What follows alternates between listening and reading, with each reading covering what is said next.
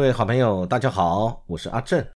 今天是一百一十年的七月二十三日，欢迎收听我们社会事正经聊第三十三集。今天要跟大家一起分享的主题是：屏东的电线窃贼夫妻被活活打死，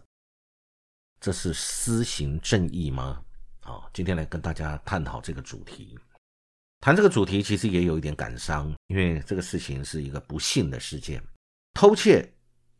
这是令人痛恶，尤其是失主或者是被害人，他们的财产受到了损失，而且这个影响可能呃不是呃短暂的，可能是长期的，而且可能他失窃的频率已经不是一次两次了，但是却失手或者是过失或者是过当，把这个窃贼活活打死。这个在我们现在的民主国家，以及我们台湾号称我们是一个自由民主开放的国家，这种事情容许在我们的国家发生吗？在我的记忆里面，我认为这应该是属于一些未开花的国家，或者是还属于很落后，用这种乡下的这种民间的力量，今天去处理法律的事情。那毕竟这个事情最后的结果是不幸的，但是也是违法的。那我我们一起来。深究这整个事情的原因。当然，这个窃贼他们是住在高雄，后来跑到屏东去犯案。因为这些，这是他们是要到养虾场去行窃相关的电线。他这个电线呢是可以去出售牟利的，但是同时这个电线被剪断了以后，呃，养虾场可能它的电力就会中断。如果电力中断了，这这些养虾池它所有的都会停电。那相关的这个供给氧气或者是呃维持这个虾池运作的电力就会中断，所以呢，那会造成虾农呃非常大的损失。也因为以前有发生过，所以他们在相关的水车上面就加装警报器，一旦水车跳电，不管是不是这个电线被窃或者不明原因的断电，他们就会马上收到简讯通知，所以他们立即就会去做应变处理。那但是推测，可能如果有发生这种事情，很可能也是电线被剪断、被偷窃的原因，是造成警报器大作的原因之一。所以他们也非常的谨慎。这些虾农们对于这个事情也是非常的注意。我们我们可以想象那个场景。据媒体报道，当天呢是这个虾农清晨收到了停电简讯通知的时候，他立刻在这个群组里面通知广知亲友，然后说电线可能被偷了。所以呢，他的家人还有相关的弟弟或者是晚辈，呃，通通一涌而上，冲到现场，就发现了这一对窃贼。这个窃贼的太太后来，她是生还者，她说，当时她跟丈夫被一群人拖下车，遭六七个人持木棍、木棒猛打，然后呢，这个后来她的先生不幸就死亡，那她也因此骨折。一般的人，大家其实也都理解，一般的养虾池就是靠电力来带动水车去打氧，如果没有电，就等于会缺氧，就造成虾只会大量的死亡。这个受影响的可能是他们那整个区，不单是一一座或两座的养虾池的一个一个这个安危。所以，我想他们对于这个维护自身财产跟自己所养殖的这个养虾池的利益啊，是的维护，我想这个我们人同此心，我想我们都可以理解。今天只是在于这一些虾农，可能他们的法律常识不足，或者那时候情绪掌控了他的理智，一时失控，然后没有去思考到这个事情的一个严重性，导致最后酿成了这样的一个杀人罪。据媒体有报道，也有提到说，呃，有他们辩称说，因为这个窃贼试图冲撞他们，所以他们才啊有后续的行为等等。那不论如何。这个其实到时候都要来经过侦查、调查以及相关的审判。但是我个人就目前的所显现出来的这个情形来看，我觉得非常遗憾。这个窃贼夫妻因为偷窃这个行为，导致了一位丧失了生命，另外一位受到了骨折等等的伤害，心中的伤害恐怕也无法平复。那被窃盗的这些虾农的家属来讲，除了他们导致他们这个电线被剪，导致虾池的这个打气运作会有问题之外，同时一时失控的一个脱序的行为、违法的行为，将也会造成他们很大的损失。损失是什么呢？第一个，现在杀死这个人，现在将以杀人罪起诉，这个其实是得不偿失的。那我想，一般大家对于法律上有见解、有常识人都理解，这应该已经属于防卫过当的一个情形了。那好，我们要来谈谈现场有多少人。据媒体讲说，这个呃，除了这个虾农被通知这个虾农之外，还有大概六七个人赶到助阵，所以加起来应该不少人。那据这个受害的这位窃嫌的这个太太她说，对方将他们拖下车的时候，遭六七个人拳打脚踢。好，所以呢，在这样的一个围殴。致死、活活打死的过程当中呢，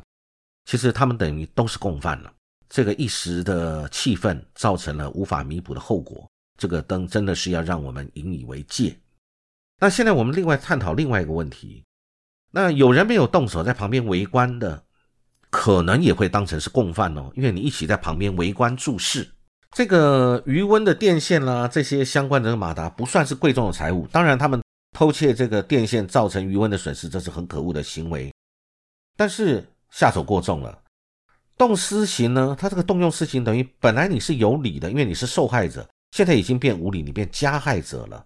任何人都没有办法这个去弥补已经产生的这个过失损害跟人命。那当然，我们可以依法在犯罪现场、犯罪的当时来逮捕现行犯。但是他的那个呃比例是不是合理？你使用的武力跟相关的这个力量，跟你反制的方式，这个强制力是不是你只是强制不让对方离开，还是你造成他的死亡？这个其实都有很大的差别，不可以不慎重啊。我们举几个例子来说哈，呃，其实屏东在二零一七年的时候，我想大家都还有印象，在屏东高树乡也有一个种香蕉的。这个蕉农，那结果呢？他发现了这个有人来偷香蕉，结果呢，他把这个窃嫌捆绑起来超过两个小时，而且据说是类似叫做什么死猪节这样的一个方式捆绑，导致他死亡。所以呢，后来法官认为他这个是涉及伤害致死罪，不是紧急避难或正当防卫可以免除刑责，所以这个蕉农最后也被判刑了，判三年呢。而引用的法条就是伤害致死罪，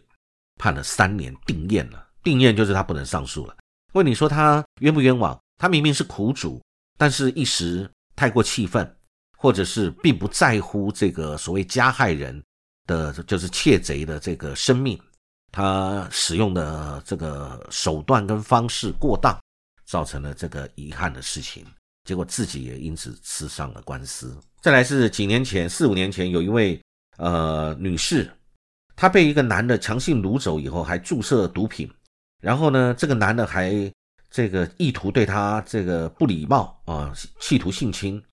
结果他在过程当中，他抢夺了刀子，然后将对方杀死了。那当然，检方是以杀人罪来起诉他，但是后来到了高等法院的时候，他认为。他这个是在那个时间点，这位受害人，这位女士，她是一个适当、必要而且合宜的防卫手段，判决她无罪。这就是我们可以看到，这个才叫做正当防卫，所以她免除她的刑罚，因为她是不得已出于在紧急之下，她为了防卫自己，不论是她的清白或者她的性命，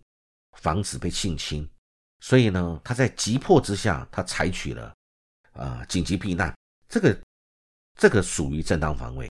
我相信任何人在情理当中来看，我想也都对这个事情应该也都认同这样的一个判决。但另外一个判决，其实我想大家也都很有印象。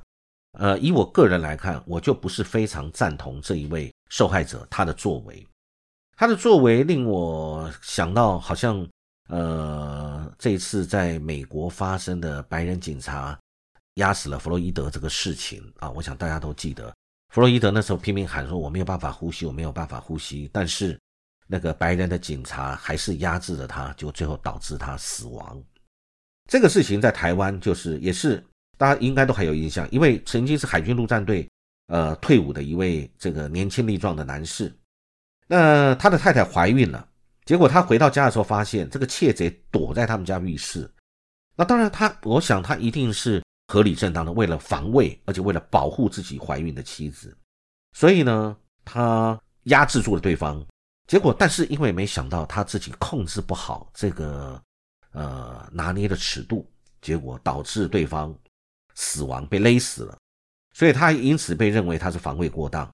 那最后以过失致死罪，他判刑两个月，得一颗罚金，缓刑两年，确定。啊，不论这个事情最后是怎么样，我相信，呃，一条生命失去了，这个也不是十恶不赦之徒，就是一个窃贼。但是当然，我们要理解当事者，呃，被害人，在当下受到的惊吓跟反抗的这种心态，这个我们完全要以同理心来看待。换作是我们，也可能会是这样。那但是如果说你是已经压制住了这个加害人，而且你是可以控制场面的，那应该要多注意到，不要夺取了对方的生命，造成你的防卫过当。这个事情其实我觉得我们台湾的法律是很严谨，对于你是不是防卫过当，还是是正当防卫，其实我们都有一个很仔细的调查。这一点我是对我们台湾的法律非常有信心。所以我觉得很可惜。那当然，这一位他虽然最后也是缓刑了啊，那么但是在他的手上亲手杀死了一条生命，我相信他也有可能也有他事后后悔的地方。是不是要这么呃这么强大的一个手段，是值得再思考。总而言之，我个人是认为发生这种事情都是一些不幸，不论是窃贼，也可能这一次呃丧命的这个窃贼夫妻的先生。他可能是迫于无奈，也可能是不求，呃，去寻找正当的工作，只想以这种偷窃的方式来换取酬劳，这是偏差的一个价值观。但无论如何，他因此丧失了生命，而呃，让他丧失生命的这一些人，除了面对他养虾池当天的停水停电之外，啊，他可能还要面对刑责。其他围观的人，经过调查以后，说不定他们也都是。帮助犯都有这样的一个嫌疑，这个事情我是觉得不值得的事情，所以我们在维护自己的权益，不论是生命或财产的时候，当然我们也要注意到一个所谓的正当防卫它的范围，不要造成防卫过当的情形。今天跟大家分享这个不幸的事情，我想大家也因此作为一个参考。哎，祝各位美好一天，很期待很快跟大家还有其他的分享，感谢各位，谢谢。